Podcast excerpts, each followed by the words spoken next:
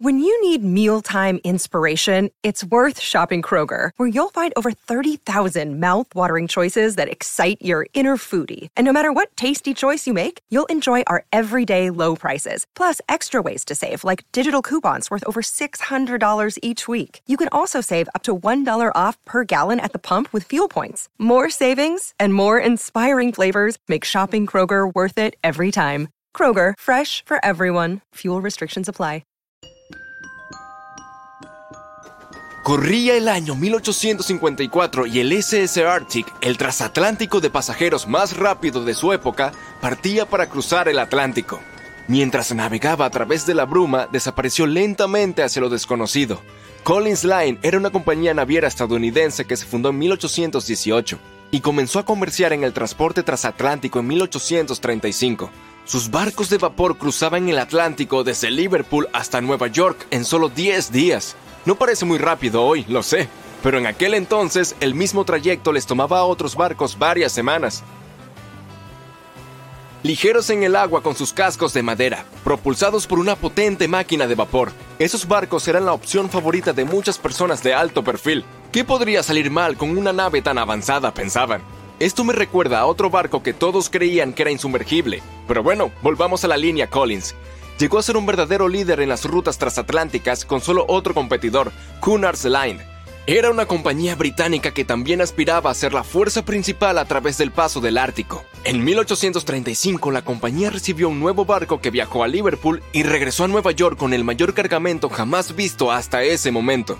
A partir de entonces, la línea Collins fue creciendo cada vez más. Parecía que solo le esperaban grandes éxitos. Desafortunadamente, sus lujosos barcos se volvieron muy costosos por la cantidad de carbón que usaban. La enorme fuerza de los motores, sumada a los débiles cascos de madera, hacía que requirieran muchas reparaciones después de cada viaje. Entonces, cada traslado terminaba siendo muy costoso, pero como los barcos eran seguros y tenían una gran reputación, la gente estaba dispuesta a pagar el precio y la empresa no entró en crisis. Habían logrado algo que nadie había conseguido antes, como dije, sus barcos cruzaban el Atlántico en 10 días, y Edward Collins, el dueño, estaba muy decidido a mantener el ritmo. Sus cinco barcos superaban a la flota de Cunard, de solo tres. Este gran adelanto le brindó más atención. Aunque los barcos de Cunard eran más lentos con sus cascos de hierro, todavía andaban ganancias, sin importar cuán lento navegaran. Entre los barcos de Collins, el Arctic, el tercero en ser lanzado, era el más grande, con 86 metros de largo y dos motores de vapor de palanca lateral, cada uno con mil caballos de fuerza. Las ruedas de paletas hacían 16 revoluciones por minuto cuando estaban a toda velocidad. En el momento de su lanzamiento, la prensa lo llamó el buque más estupendo jamás construido en los Estados Unidos, pero el glamour y la fama no pudieron evitar lo que vendría después. El 27 de septiembre, el Arctic estaba en su viaje de Liverpool a Nueva York, atravesando la espesa niebla a gran velocidad. Es posible que en ese momento, después de cuatro años de viajes récord, la tripulación se sintiera demasiado confiada en las capacidades del barco. A solo 80 kilómetros de Terranova, andaban sin cuidado a través de la niebla sin contacto por radio, sonar o cualquier otra forma de identificación de objetos, equipados solo con el código Morse. Un barco más pequeño, el SS Vesta, que operaba como nave de pesca, a menudo trabajaba en Terranova. Estaba pasando por el mismo camino que el Arctic y se estrelló contra su costado. Conmocionado por la colisión, el capitán del Arctic le ofreció ayuda al Vesta, mucho más pequeño. Pero pronto quedó claro que el daño que parecía menor en el Arctic era en realidad grave.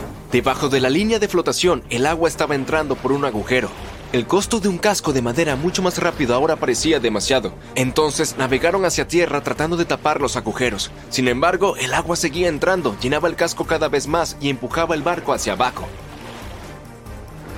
Cuando la sala de máquinas se llenó de agua, las calderas se apagaron y así cayó la enorme potencia por la que el Arctic alguna vez fue legendario.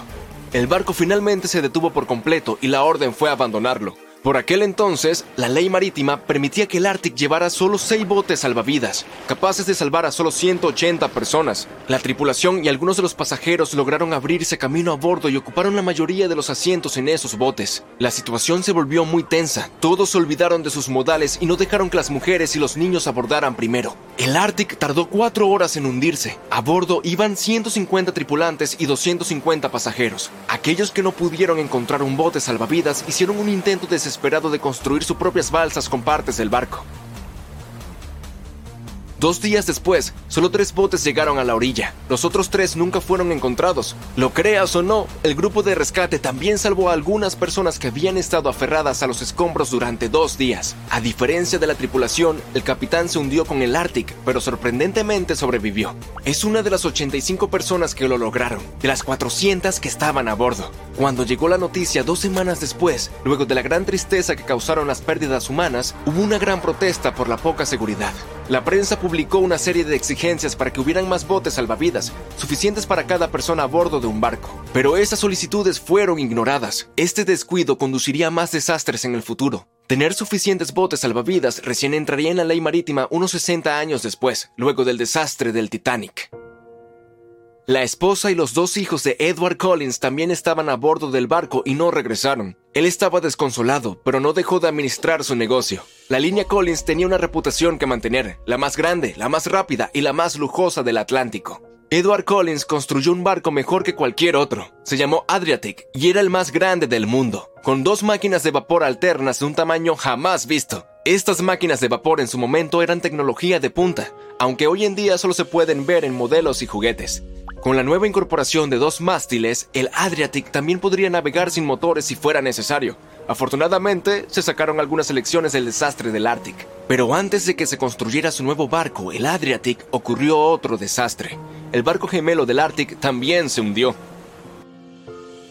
Se piensa que este segundo barco estaba corriendo una carrera con Cunard y chocó contra un iceberg en algún lugar durante el recorrido. Esta extraña competencia se cobró la vida de 141 personas. La desesperación de Collins, sumada a sus cascos débiles, llevaron a la compañía a la bancarrota en 1858. El Adriatic recién construido, que había costado más de un millón de dólares, solo había hecho un viaje, e incluso ese viaje fue considerado un desastre. El barco chocó con un remolcador. De todas maneras, logró terminar su viaje inaugural en un tiempo adecuado. Después de que la empresa quebró, tuvieron que vender el barco por solo 50 mil. Quitaron los grandes motores y los reemplazaron por velas. Aunque alguna vez fue el barco más grande en alta mar, solo 30 años después fue abandonado, considerado irreparable y anclado en un río. Los otros barcos también se vendieron para usar sus partes. Edward Collins abandonó la industria y buscó trabajo en tierra firme. Como la línea Collins ya no estaba en carrera, la de Cunard se fortaleció. Sin competencia, ganó la banda azul los siguientes 30 años. Y 180 años más tarde, después de producir cientos de barcos, aún tiene presencia en los mares, ya que ofrece viajes transatlánticos, viajes alrededor del mundo y cruceros de placer. Hasta el día de hoy, la línea Cunard es la única que opera barcos entre Europa y América.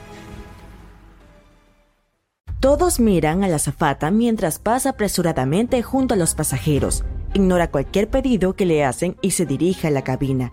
La gente se mira confundida. ¿Hay algún problema con el avión? Entre todas estas personas preocupadas, un hombre está sentado, esperando pacientemente a que se desarrolle su plan. Nadie sabía el peligro en el que estaban a punto de entrar. Noviembre de 1971. Es acción de gracias. Todo el mundo está abordando un avión que va de Portland, Oregon a Seattle, Washington para las vacaciones. Parecía un día típico en el aeropuerto, salvo por D.B. Cooper. Nadie se fijó en él y nadie sospechó nada. Era un hombre misterioso. Y cuando digo misterioso, me refiero a que D.B. Cooper ni siquiera era su verdadero nombre. Hasta el día de hoy, nadie conoce su identidad real. Todo lo que sabemos es que compró un boleto a nombre de Dan Cooper pero los medios comenzaron a contar esta historia identificándolo como D.B. Cooper, y desde entonces fue conocido por este nombre. Los testigos lo describieron como un hombre de mediana edad, de unos 40 años. Llevaba un traje oscuro con un impermeable negro, vestía una camisa blanca y una delgada corbata negra. El vuelo era corto, 37 minutos para ser exactos, por lo que nadie pensó que algo terrible podía suceder abordó un Boeing 727 con nada más que un maletín negro y una bolsa de papel marrón.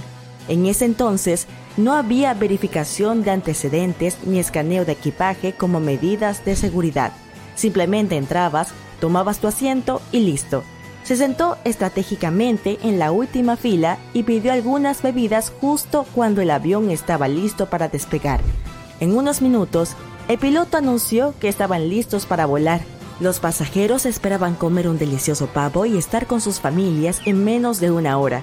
Cooper tenía otros planes y esperó hasta que el avión estuviera en pleno vuelo para ejecutarlos. Se dio cuenta de que todos estaban en sus propios asuntos. Tenía una nota con él y esperó a que la azafata se le acercara para dársela. Su asiento estaba directamente detrás del suyo, así que, una vez que estuvo cerca, le entregó la nota.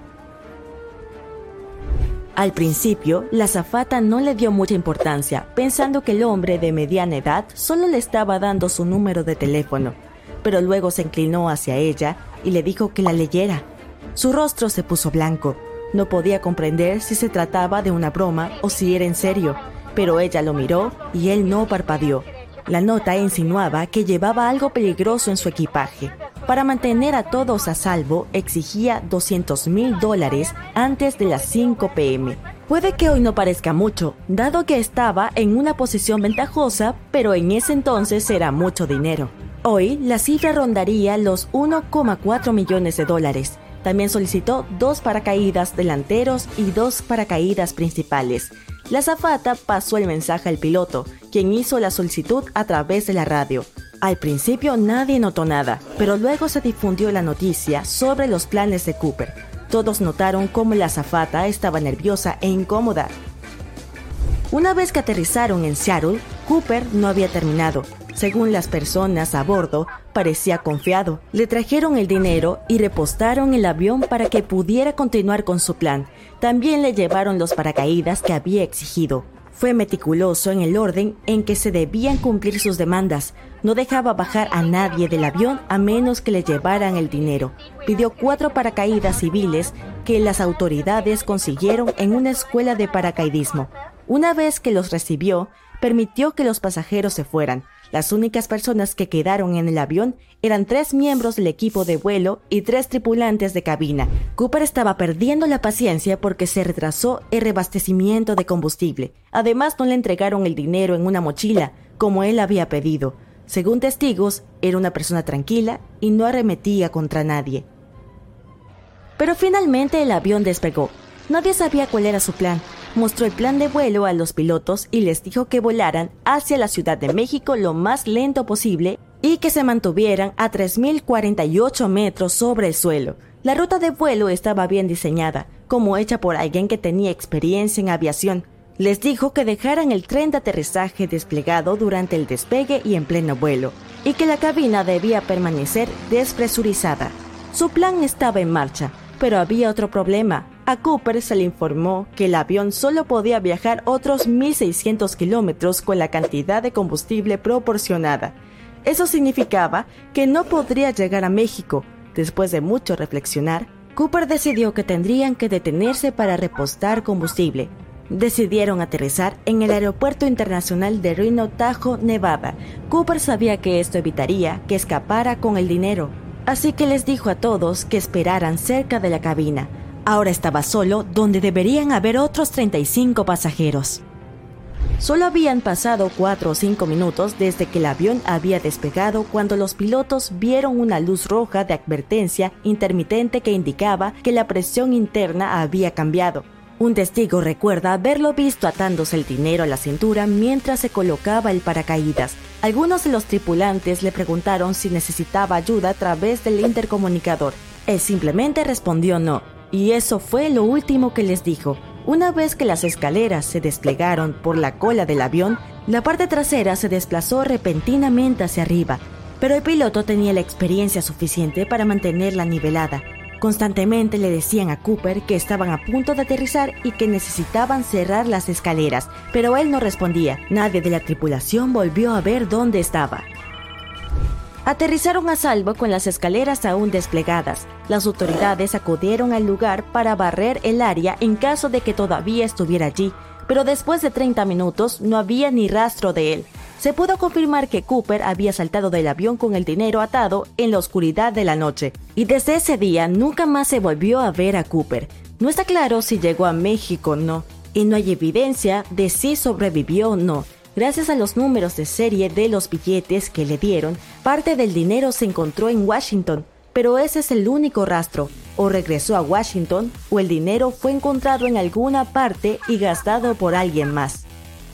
Si está vivo hoy, entonces tendría más de 90 años, lo que igualmente significa que es posible que no lo esté. Pero esto no es un callejón sin salida. A lo largo de los años, muchas personas se obsesionaron con D.B. Cooper y acudieron a las autoridades para decir que fueron ellas quienes lo hicieron, pero solo buscaban llamar la atención. ¿Quién no querría ser el protagonista de esta historia? Las autoridades incluso creyeron que podría haber sido canadiense, ya que Cooper tomó su nombre de un héroe de cómics que solía saltar de los aviones para escapar del peligro. Tantas teorías surgieron de la nada, pero ninguna fue concluyente. Hubo un boceto famoso de Cooper, pero es difícil identificar realmente al hombre.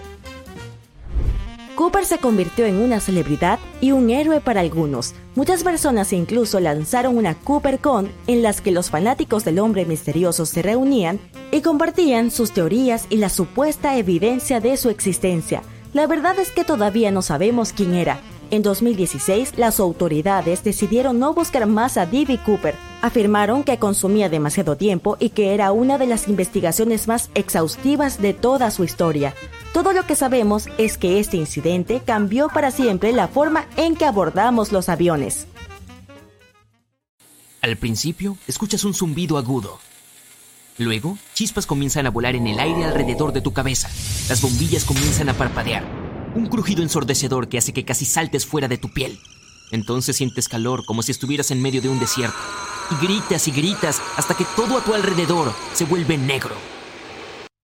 Vuelves a tus sentidos con un grito ahogado. Estás tirado en el suelo en completa oscuridad.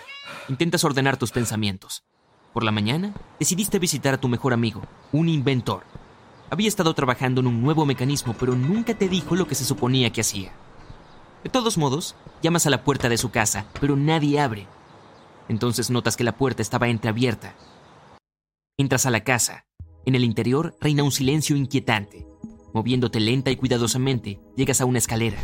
Conduce a la planta baja, al laboratorio de tu amigo. Normalmente no deja entrar a nadie. Pero, ¿y si hubiera pasado algo y él estuviera allí solo, incapaz de pedir ayuda?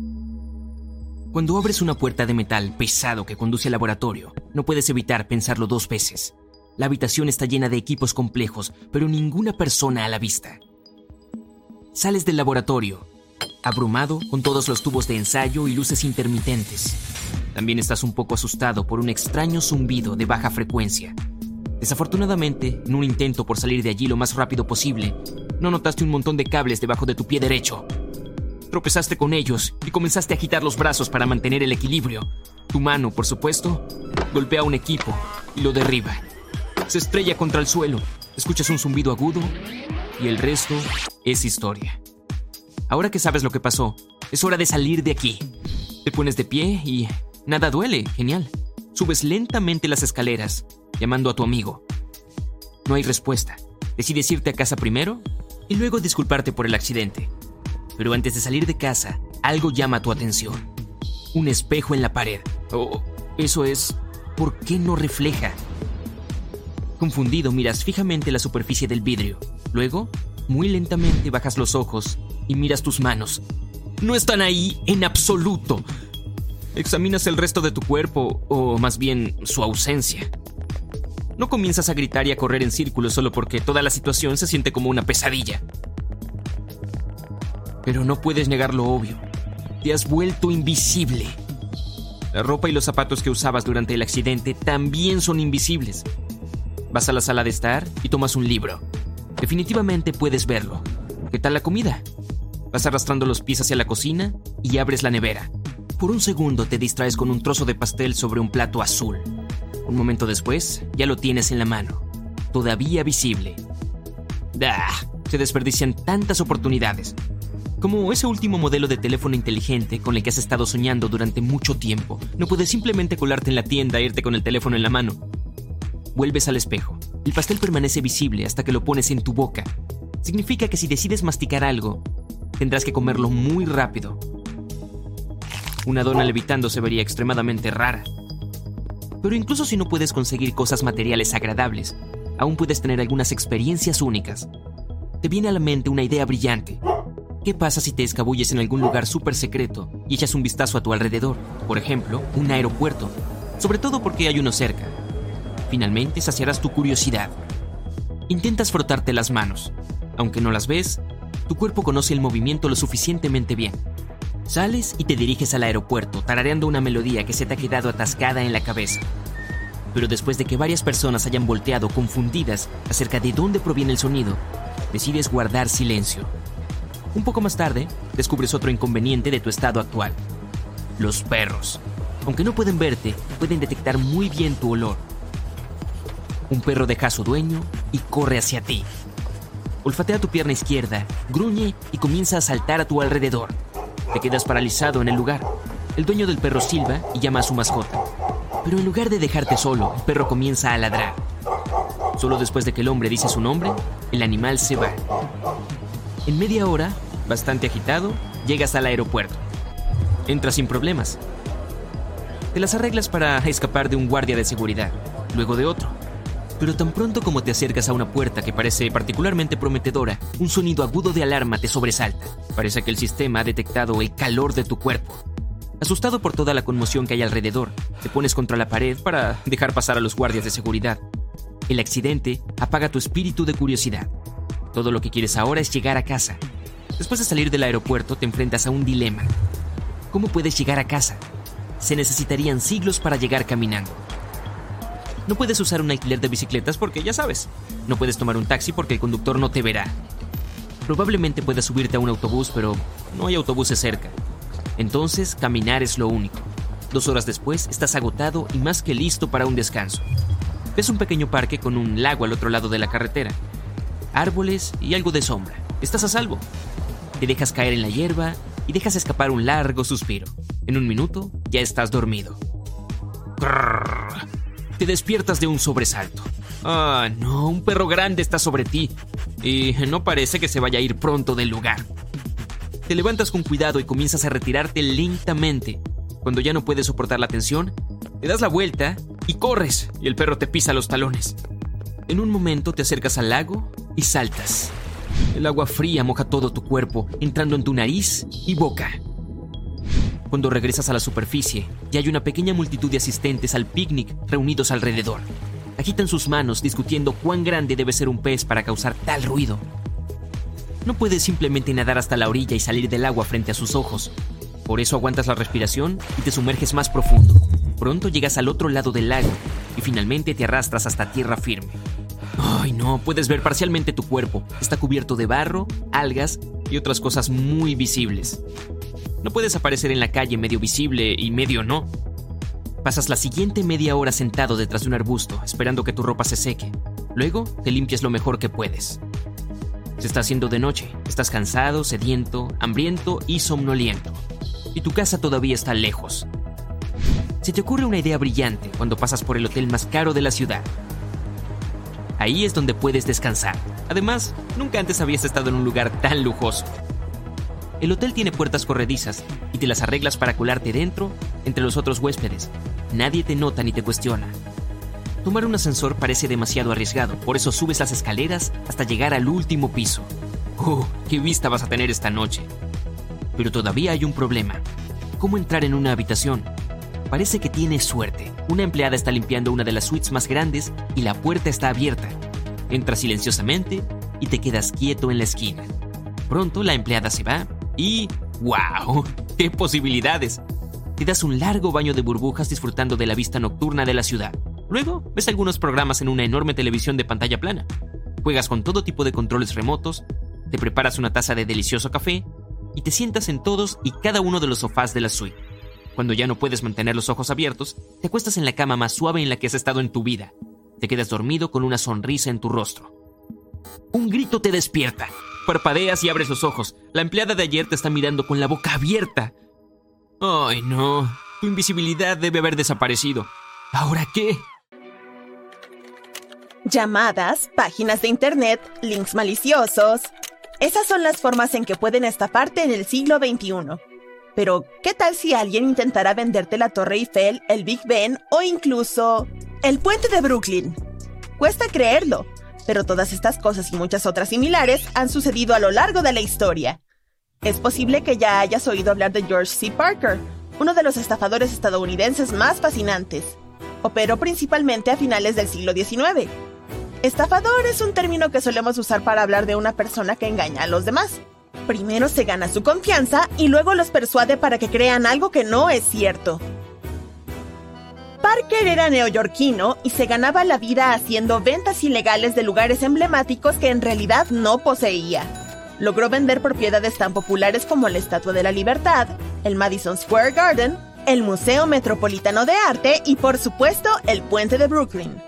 Ese es su logro más famoso. Vendió el puente varias veces, al menos dos por semana. Una vez llegó a venderlo a 50 mil dólares. El nuevo propietario ni siquiera sabía que había sido víctima de una estafa hasta que la policía de Nueva York le impidió hacer cosas que normalmente podrías hacer en tu propiedad, como instalar cabinas de peaje. El puente de Brooklyn abrió sus puertas a fines del siglo XIX. Era un puente de peaje, lo que significa que los peatones debían pagar cada vez que querían cruzarlo. Los jinetes debían pagar 5 centavos y si tenías un caballo y un carro te costaba 10 centavos. Decenas de miles de personas lo cruzaban cada día cuando iban a trabajar desde Brooklyn hasta Manhattan. Un par de años más tarde, este peaje fue retirado, por lo que obviamente algunos pensaron que podían traerlo de regreso. Parker solía elegir diferentes nombres para llevar a cabo sus estafas, como Warden Kennedy, James J. O'Brien, Señor Taylor y Señor Roberts. También usaba múltiples métodos para presentarse como el propietario legal de las propiedades que vendía. Por ejemplo, falsificaba documentos para hacer más creíbles sus estafas y montaba oficinas falsas cuando era necesario. Además, cuando vendió la tumba del general Grant, se hizo pasar por su nieto. Uno de los lugares más populares en los que operaba era la isla Ellis. Esperaba a las personas que llegaban de diferentes países, especialmente los que traían dinero para invertir en nuevas empresas. Su blanco favorito era no solo la gente que quería trasladarse a los Estados Unidos, sino los turistas en su primera visita a Nueva York. Bonita bienvenida, ¿cierto? En el Reino Unido había un hombre que hacía algo similar, pero en sentido contrario. Arthur Ferguson vendió monumentos nacionales famosos y otras propiedades públicas a turistas procedentes de los Estados Unidos durante la década de 1920. Vendía obras como el Big Ben, la columna de Nelson en Trafalgar Square y el Palacio de Buckingham. Y sí, también vendía esos edificios una y otra vez y hallaba diferentes compradores para ellos. Logró estafar a muchas personas porque los compradores no estaban bien informados. Además, una vez que descubrían la verdad, les daba mucha vergüenza contar la historia en público. Ferguson viajó a los Estados Unidos y vendió la Casa Blanca a un granjero, que debía pagarle 100 mil dólares anuales. Al igual que George Parker, Ferguson también intentó vender la Estatua de la Libertad a un turista de Australia. El hombre quería comprar la impresionante estructura, pero no logró reunir el dinero a tiempo. Ferguson se impacientó cada vez más, sacaba el tema todo el tiempo y presionaba a su comprador para que consiguiera el dinero, por lo que el australiano comenzó a sospechar. Decidió contar la historia a la policía, y fue así como lograron atraparlo. Lo condenaron a cinco años, ya que averiguaron otras estafas que había hecho en el pasado. La Torre Eiffel también se puso en venta en algún momento de la década de 1930. Victor Lustig fue otro famoso estafador que por aquel entonces tenía 46 años. Dejó boquiabiertos a los Estados Unidos de la era del jazz, así como al resto del mundo. Durante su estancia en París, hizo un gran negocio. Vendió la Torre Eiffel y no solo una, sino dos veces. El negocio de Víctor era bastante sencillo. Organizaba reuniones con personas que necesitaban chatarra y las convencía de que la Torre Eiffel iba a ser demolida porque necesitaba una reparación urgente. El que ofrecía la oferta más alta se quedaba con los materiales. Era un hombre encantador con grandes dotes de comunicación que lo ayudaban a convencer a sus compradores de que la torre realmente sería suya tras la compra. Tenía decenas de pasaportes falsos y a menudo cambiaba de nombre mientras hacía negocios ilegales, Existe una interesante leyenda local que se cuenta en Wichita Falls, Texas. En 1919, un hombre tuvo la idea de convencer a la gente que vivía allí de que iba a construir un gran edificio que se alzaría hasta el cielo, algo que hoy llamaríamos un rascacielos. Recaudó 200 mil dólares y construyó un edificio de solo cuatro pisos. Tenía 5 metros de profundidad y 3 de ancho, mucho menos de lo que se suponía que debía tener. La medida que presentó en la documentación no estaba en pies, sino en pulgadas, un detalle que los inversores pasaron por alto. Por supuesto, el inversor que tuvo la idea original huyó con sus ganancias, dejando atrás una humillación conocida como el rascacielos más pequeño del mundo. En el siglo XVIII, una mujer llamada Bárbara Ernie viajaba por Liechtenstein. Durante sus viajes llevaba un gran baúl sujeto a la espalda. Era nómada, por lo que a menudo se detenía para buscar alojamiento. Cada vez que hacía esto, le decía al posadero que sus objetos más valiosos estaban en el baúl y le pedía que lo guardara en la habitación más segura de la posada. Los posaderos le hacían caso. No sabían que adentro del baúl no había joyas ni ropa. En realidad, su compañero de viaje salía de él, tomaba todas las cosas de valor y huía con Ernie. Algo que duró 15 años hasta que por fin atraparon al dúo viajero. Un vendedor de muebles de la Bahía de San Francisco descubrió su idea de negocio en los años 70 y 80. Llenó la zona con anuncios que irritaban mucho a la gente. Después, llevó las cosas a otro nivel. Le dijo a todo el mundo que era el dueño del 50% de la mina de oro Golden Gulch, justo al lado de Truth or Consequences, Nuevo México.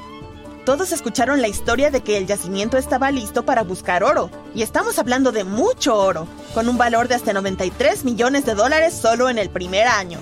Su empresa vendió acciones que le reportaron grandes beneficios. Por supuesto, todo era una estafa. En 2010, un camionero sin trabajo tuvo una idea bastante insólita. Intentó vender el Hotel Ritz de Londres a casi 300 millones de dólares. No estaba nada mal, teniendo en cuenta que el valor real superaba los 700 millones de dólares. El conductor se hizo pasar por un buen amigo de los propietarios de este lujoso hotel y también se presentó como su socio, Dijo que los propietarios tenían sus propias razones para vender el hotel a través de un tercero y que no podían hablar de ellas. Su comprador incluso le entregó un millón de dólares como comisión inicial. Luego, el conductor le dijo que había recibido una oferta aún mejor, así que se la pasaría a otro comprador, pero que no le devolvería la comisión. Algunas personas han intentado vender cosas extrañas online, por ejemplo, a principios de la década de 2000, cuando Internet apenas estaba expandiéndose y mucha gente ni siquiera entendía el concepto de compra digital, un hombre de Australia intentó vender un país entero en eBay. Sí, podías comprar Nueva Zelanda en una subasta de un mes y el precio inicial era de 0,01 dólares australianos. Algunos compradores potenciales se lo tomaron bastante en serio, por lo que el precio alcanzó los 3.000 dólares antes de que eBay interrumpiera la subasta la anomalía del mar Báltico. En 2011, un equipo de submarinistas bajó al fondo de la parte norte del mar Báltico en busca de un tesoro. Lo que encontraron fue un objeto bastante extraño. Cuando tomaron fotos y se las mostraron a los demás, muchos creyeron que se trataba de una nave espacial hundida de otra civilización otros pensaron que el objeto había sido formado por causas naturales, pero los metales del interior de la estructura definitivamente no podían haberse formado de manera natural. En la actualidad algunos científicos incluso creen que fue algo que apareció durante la glaciación, tal vez sea un meteorito que terminó atrapado bajo el hielo en aquel entonces. Un maelstrom es un remolino, una especie de poderosa corriente rotativa que se forma cuando dos corrientes chocan y crean un vórtice circular. Hasta los intrépidos vikingos les temían, ya que eran fuerzas tan poderosas que podían hundir grandes barcos. Estos remolinos siguen siendo peligrosos incluso hoy en día, por suerte, no para las grandes embarcaciones modernas, son lo suficientemente grandes como para soportar su fuerza. Para un crucero que se mete en un maelstrom, suele enfrentarse a enormes olas que pueden sacudir de lado a lado incluso a los barcos grandes con bastante intensidad. Un maelstrom puede acumular la fuerza suficiente como para convertirse en una especie de agujero negro submarino. Sí, los agujeros negros no solo están presentes en la fría extensión del espacio, también puedes encontrarlos en nuestro planeta, agitándose en los océanos. Son similares a los del espacio, ya que están tan compactados que nada de lo que atrapan puede escapar. Los agujeros negros submarinos suelen tener hasta 150 kilómetros de diámetro. Si te metieras en uno de ellos, probablemente ni te enterarías. Estos agujeros negros se comportan como vórtices. Sin embargo, debido a su tamaño, hasta los profesionales tienen problemas para ver sus límites. Pasemos a algo más relajante. La próxima vez que vayas a la playa, presta atención y quizá veas un fenómeno óptico llamado destello verde. Puedes verlo poco después de la puesta de sol o justo antes del amanecer. se produce cuando el Sol está casi completamente por debajo del horizonte, mientras su borde superior sigue siendo visible. Durante uno o dos segundos, ese borde superior del Sol se volverá verde. Esto se debe a que estás viendo el Sol a través de las partes más gruesas de la atmósfera mientras se mueve hacia abajo. A medida que se sumerge en el horizonte, la luz se refracta o se dobla en la atmósfera y se dispersa. Para ver mejor este fenómeno, espera que sea un día despejado sin nubes ni neblina en el horizonte. ¿Planeabas pasar el día nadando en el mar solo para descubrir que el agua está roja? Mejor no entres. Florida es conocida por sus mareas rojas, se producen cuando la concentración de un alga microscópica específica es superior a la normal. Miles de especies de algas en aguas marinas y dulces son en su mayoría inofensivas para los animales y los seres humanos. Incluso nos ayudan ya que son una fuente importante de oxígeno, pero algunas de ellas, como las algas que tienen el océano de rojo, pueden ser extremadamente peligrosas para los animales marinos, como las tortugas, los peces y las aves marinas. Este tipo de algas pueden crecer sin control y producir neurotoxinas perjudiciales para los seres humanos, sobre todo para los que tienen problemas respiratorios. Es importante que estas personas eviten las zonas de marea roja y más aún cuando los vientos son lo suficientemente fuertes como para empujar las algas hacia la orilla. Los volcanes pueden arrojar gases venenosos, cenizas y lava a rojo vivo, los peligros más obvios que la mayoría de nosotros ya conocemos, pero los volcanes submarinos pueden ser muy engañosos a su manera. A veces, cuando se encuentran en aguas poco profundas, revelan su presencia lanzando restos de roca y vapor por encima de la superficie. Como los volcanes submarinos están rodeados de un suministro ilimitado de agua, pueden comportarse de manera diferente a los la tierra firme. Cuando entran en erupción, el agua del mar se introduce en los respiraderos submarinos activos.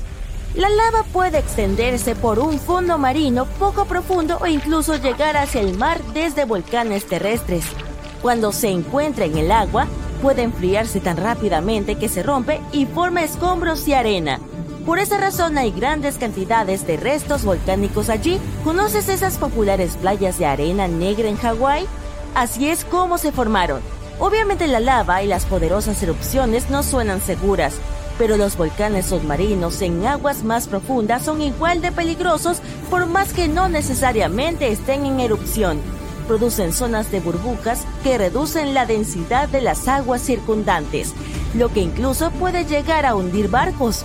Lo peor es que si observas la superficie del océano, no notarás que algo anda mal. Mientras tanto, las pequeñas burbujas están ahí, haciendo que los barcos pierdan su capacidad de flotar y con prácticamente ningún aviso. El mar cruzado es un fenómeno inusual, hermoso de observar, pero también muy peligroso. Ocurre cuando aparecen olas cuadradas, que son más comunes en las partes poco profundas del océano. Es algo que se puede ver a menudo en Francia o en ciertas playas de Tel Aviv, pero también puede ocurrir en varias zonas costeras de todo el mundo. Un mar cruzado se muestra como dos patrones de olas que viajan en ángulos oblicuos y producen esta forma de tablero de ajedrez. Suele ocurrir cuando dos sistemas de olas se encuentran o cuando un sistema empuja las olas en una dirección mientras un viento fuerte las empuja en otra. Estas olas cuadradas pueden ser peligrosas para nadadores y navegantes, ya que a veces resultan bastante impredecibles y altas, de hasta casi 3 metros. A veces este fenómeno se denomina paredes blancas. Estas olas pueden ser tan potentes que incluso son capaces de volcar botes grandes. Si llenas un vaso transparente con un poco de agua del océano y lo miras de cerca, verás que está lleno de partículas muy pequeñas. El agua de mar contiene sales disueltas, grasas, algas, proteínas, detergentes y otros trozos de materia artificial y orgánica. Si agitas ese vaso, verás que se forman pequeñas burbujas en su superficie. Así es como se forma la espuma del mar cuando las olas y los vientos agitan el océano. Si ves espuma de mar espesa, es posible que las floraciones algales la hayan producido. Y cuando las grandes floraciones de algas se deshacen en el mar, grandes cantidades de esa materia se desplazan en dirección a tierra firme, La mayoría de los tipos de espuma marina no son peligrosos para los humanos. Sin embargo, cuando las floraciones algales se deshacen, pueden tener un impacto negativo tanto en el medio ambiente como en nosotros. Por ejemplo, cuando las burbujas de espuma de mar estallan, las toxinas que contienen se liberan en el aire, lo que puede irritar los ojos o causar otros problemas de salud. Puedes ver macareos en las zonas donde un río desemboca en un mar o en un océano. Se trata de una marea poderosa que va contra la corriente y empuje el río hacia arriba. Un macareo entra en la categoría de algo llamado oleaje, que es un cambio repentino en la profundidad. Un macareo es un oleaje positivo, lo que significa que empuja el río hacia arriba y lo hace mucho más profundo. Un oleaje negativo ocurre cuando el río se vuelve poco profundo repentinamente. No se ven macareos en todas partes. Para eso, el río debe ser poco profundo y tener una salida estrecha al mar. El lugar donde se encuentran el mar y el río debe ser plano y amplio. Además, la zona entre la marea baja y la alta debe tener al menos 6 metros de ancho. Por supuesto, existen algunas excepciones, como el río Amazonas, el más grande del mundo. La desembocadura del Amazonas no es estrecha, pero el río presenta macareos. Esto se debe a que su desembocadura es poco profunda y tiene muchos bancos de arena e islas bajas. La marea es tan fuerte que el río no tiene delta. Sus sedimentos van directamente al Océano Atlántico, donde las corrientes rápidas se los llevan. Los macareos suelen ser... Odio tener que decirte esto, pero el dinero no está hecho de papel lo que también demuestra que este no crece en los árboles. La mayoría de los billetes están compuestos por un 25% de lino y un 75% de algodón. Por eso tienen tal aspecto y tacto característicos. En el siglo XIX el dinero estaba hecho de papel de pergamino, por eso la gente podía falsificarlo muy fácilmente a diferencia de lo que ocurre ahora. La Torre Eiffel es casi 15 centímetros más alta durante el verano. Cuando calientas una sustancia, sus partículas comienzan a moverse más activamente y ocupan un mayor volumen. Eso es algo ya llamado expansión térmica. Cuando la temperatura baja, la sustancia vuelve a contraerse. Este efecto es más evidente en los gases, pero también puede observarse en los líquidos y los sólidos, incluido el hierro. Por eso se construyen grandes estructuras como los puentes con juntas de dilatación. Permiten que una estructura tenga cierto margen de maniobra para expandirse y contraerse, y esos cambios no causan ningún daño. ¡Wow! ¿Tengo unos pantalones así? La miel puede durar miles de años sin echarse a perder. Las abejas se posan en las flores para recoger el néctar azucarado Luego lo transportan de vuelta a su colmena y lo transfieren a otras abejas obreras. Estas reducen el contenido de agua del néctar bebiendo y regurgitando repetidamente el líquido. Mmm, vómito de abeja. Unas enzimas especiales en sus estómagos descomponen la glucosa del néctar y este se vuelve más ácido. Las abejas depositan este néctar en el panal y comienzan a abanicarlo con sus alas para que el agua se evapore más rápidamente. La miel es ahora muy ácida y tiene poco contenido de agua, lo que evita que se pudra. Las bacterias que provocan el deterioro del resto de los alimentos no pueden sobrevivir en estas condiciones. Hace mucho tiempo la gente no elevaba sus colchones del suelo. Esta práctica comenzó en el antiguo Egipto y continuó en muchas otras culturas. La gente se dio cuenta de que hacía frío en el suelo y que podían calentar sus camas más fácilmente si estaban lejos de él. Las casas solían tener más corrientes de aire. El viento frío entraba por debajo de las puertas. No había calefacción central, así que la gente tenía que encontrar otras formas de mantenerse abrigadas. El aire caliente tiende a subir, y si estás situado más alto no tendrás tanto frío como en el suelo. Además, de esta forma, la gente podía mantener sus camas limpias con más facilidad. En las casas sencillas, los suelos solían estar mucho más sucios que ahora, y toda esa suciedad solía migrar a las camas. Siguiendo con el tema de la suciedad, ¿crees que la gente es limpia y ordenada por naturaleza? Al fin y al cabo, nuestros antepasados, que vivieron hace miles de años, ya usaban letrinas y se arreglaban el pelo con peines, y mantenían sus casas y a ellos limpios. La necesidad natural de higiene y limpieza está impulsada por nuestro sentido del asco. Es el mismo mecanismo que ayuda al cuerpo a mantenerse a salvo y lo protege de diferentes infecciones. Por eso somos más sensibles a ciertos olores y cosas, pero seguimos teniendo algunos hábitos bastante descuidados. Por ejemplo, comer botanas sobre el teclado.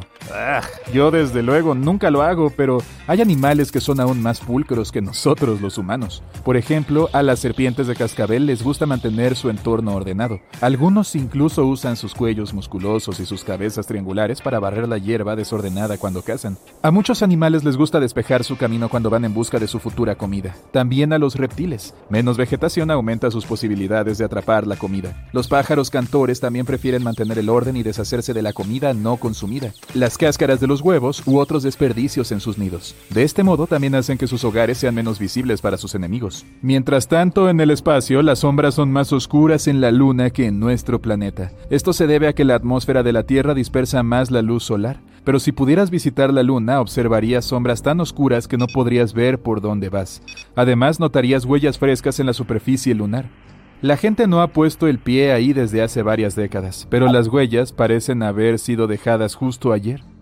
Como no hay agua ni viento en la luna, nada puede borrar estas huellas, así que pueden permanecer ahí en su forma original durante miles de años. Así que cuidado con lo que pisas, ¿eh?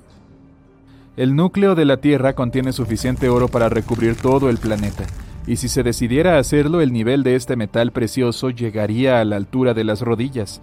Durante miles de años, la gente ha estado extrayendo oro y platino, junto con un montón de otros minerales preciosos, por debajo de la superficie de nuestro planeta. Por eso es posible que hayamos agotado algunos de los minerales en ciertas zonas, pero la Tierra sigue teniendo un gran número de depósitos de este tipo, especialmente si nos acercamos a su núcleo. Esto se debe a los innumerables meteoritos que chocaron con nuestro planeta durante el periodo de su formación. Esos contenían diferentes minerales, entre ellos el oro.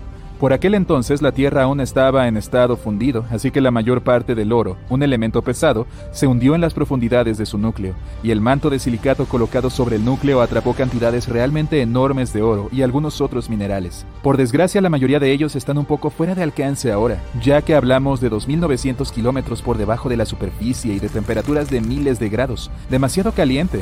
En otras palabras, Seguro que si estuvieras a punto de ir al espacio, una de las primeras cosas en las que pensarías sería el traje espacial. Pero, ¿sabes que es posible sobrevivir en el espacio aunque no lleves ninguna protección? Bueno, no te hagas ilusiones todavía, no durarías más de 15 segundos. Ese es el tiempo que tardarías en perder el conocimiento porque el oxígeno dejaría de llegar a tu cerebro. En 1965, un técnico despresurizó accidentalmente su traje dentro de una cámara de vacío. Perdió el conocimiento después de 12 a 15 segundos. 27 segundos después, su traje, por suerte, se presurizó de nuevo. El hombre dijo después que recordaba que la humedad de su lengua empezaba a hervir. También perdió el sentido del gusto y no lo recuperó hasta cuatro días luego del accidente. Tampoco puedes aguantar la respiración en el espacio, así que eso no te salvará. Tus pulmones se romperán en un momento dado porque el aire de su interior se expandirá. El oxígeno de otras partes de tu cuerpo también empezará a expandirse, lo que significa que te inflarás hasta el doble de tu tamaño habitual, casi como la tía March de Dudley Dursley de Harry Potter. Bueno, no del todo. No vas a explotar solo gracias a la elasticidad de tu piel que seguirá manteniéndote unido, y los líquidos de tu cuerpo también empezarán a vaporizarse rápidamente. ¿No suena agradable? No, el océano tiene su icónico color azul gracias a la luz del sol. Cuando el sol brilla, el agua absorbe las longitudes de onda naranja y roja más largas y refleja las ondas de luz azul más cortas. Esto solo es posible cuando hay una gran cantidad de agua. Por eso, cuanta más agua haya en un lugar, más azul será. Por eso el agua que echas en tu vaso no tiene nada que ver con este hermoso color azul del océano. El océano cumple muchas funciones importantes. Por un lado, produce entre el 50 y el 80% de todo el oxígeno de nuestro planeta, lo que significa que nos mantiene vivos, pero también ayuda al funcionamiento de Internet. Así que cuando te rías con un video gracioso de un perro o veas tu serie favorita, dale gracias al océano. La mayoría de los cables que alimentan Internet y, por tanto, permiten que personas de todo el mundo lo utilicen, operan bajo el agua. Se trata de cables submarinos kilómetros y kilómetros de cableado que se entrecruzan en el fondo del océano. Hay barcos especiales para colocar todo eso. Están diseñados específicamente para eso, para asegurarse de que nada dañe los cables y tu internet. Hay que colocarlos en tramos relativamente planos del fondo del océano. Los cables también deben estar alejados de viejos naufragios o de grandes ecosistemas oceánicos. Algunos de estos cables tienen un revestimiento especial que los protege de los daños. De este modo, ningún tiburón hambriento o pez curioso tiene la oportunidad de mordisquear el cableado. Los árboles hablan, bueno, no exactamente como las personas, pero tienen su propia forma de comunicarse. Sus raíces están conectadas a través de una red subterránea de hongos. Esa red recibió el apodo de The Wood Wide Web. Gracias a esta, los árboles pueden compartir recursos entre sí. Así es como hablan. Usan estos hongos para transmitir nutrientes y agua de un árbol a otro. Por ejemplo, hay un árbol madre o uno que es más fuerte y viejo que otros en el bosque. Entonces comparte algunos de sus nutrientes y azúcares con los árboles pequeños que crecen cerca. Gracias, mamá. Mira todos estos insectos volando en un bonito día soleado. ¿Crees que se queman con el sol? Bueno, los que pasan la mayor parte del tiempo al aire libre no lo hacen. Tienen exoesqueletos oscuros que contienen melanina. Así es como bloquean la radiación UV. Pero los que viven bajo tierra y en el agua o las criaturas nocturnas tienen una piel más pálida y fina. Si pasan demasiado tiempo al aire libre durante el día, pueden sufrir quemaduras solares o, lo que es peor, ser devorados. Podrían ser devorados.